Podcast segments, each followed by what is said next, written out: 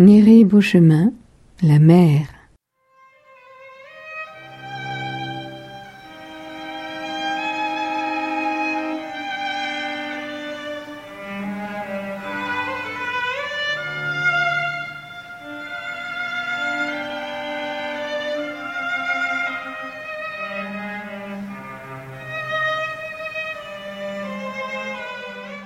Loin des grands rochers noirs que baise la marée, la mer calme, la mer au murmure endormeur, au large, tout là-bas, lente, s'est retirée.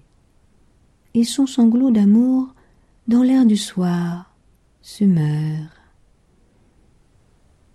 La mer fauve, la mer vierge, la mer sauvage, au profond de son lit de nacre inviolé, redescend pour dormir, loin, bien loin du rivage, sous le seul regard pur du doux ciel étoilé.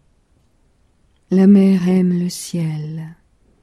C'est pour mieux lui redire, à l'écart, en secret, son immense tourment, que la fauve amoureuse au large se retire, dans son lit de corail, d'ambre et de diamants